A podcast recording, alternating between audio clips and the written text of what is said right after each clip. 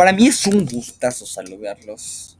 Gracias una vez más por pasarse a este podcast. Es increíble el apoyo que hemos tenido. Hombre, hoy les hablaremos de la relación de la elipse con las pistas de atletismo. ¿Qué es un poco de la elipse? ¿Qué es un poco de la pista de atletismo? Y claramente hacer un, un smash.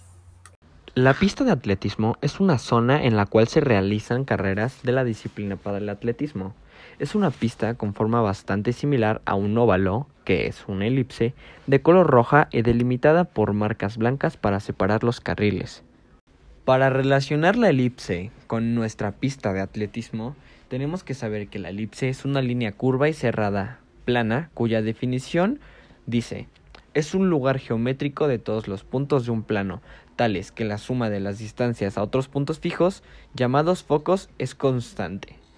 ¿Cómo decimos que se relaciona con esto?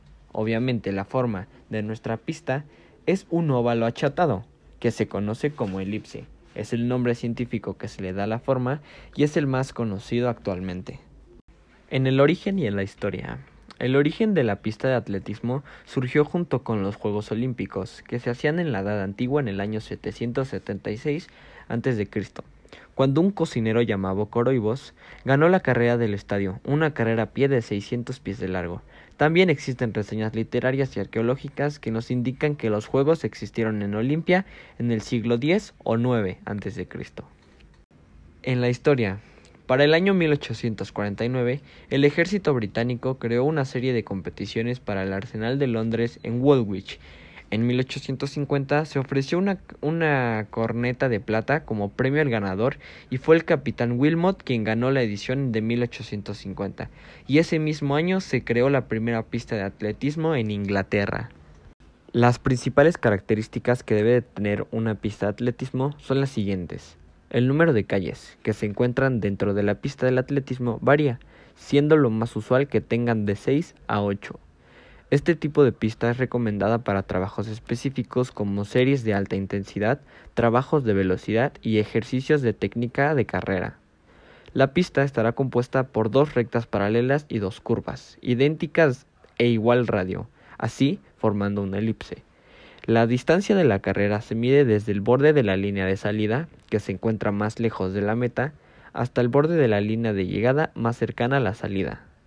Las áreas de lanzamientos de pistas de atletismo tienen una zona de impulso, delimitada por un círculo realizado con una banda de hierro cuyo diámetro varía dependiendo de la pista. Sus dimensiones y forma.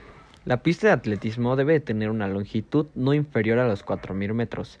Con respecto en el ancho que debe tener la pista, no podrá ser menor de 7.32 metros y deberá de estar delimitada en su parte interior por un cordón elaborado en cemento o madera con un ancho que no sea mayor de 5 centímetros. Definitivamente las mejores pistas son las que están elaboradas del material sintético, esto porque tienen una gran capacidad de absorción de la fuerza que se aplica en cada una de las zancadas que realizan los deportistas, al mismo tiempo que facilitan el impulso posterior de los mismos.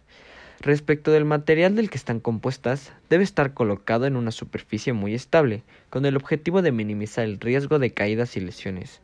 Algunas pistas también están elaboradas de asfalto, como la primera capa y le sigue una capa de elastofómero y finalmente se aplica una capa granulada que ayuda a evitar los deslizamientos.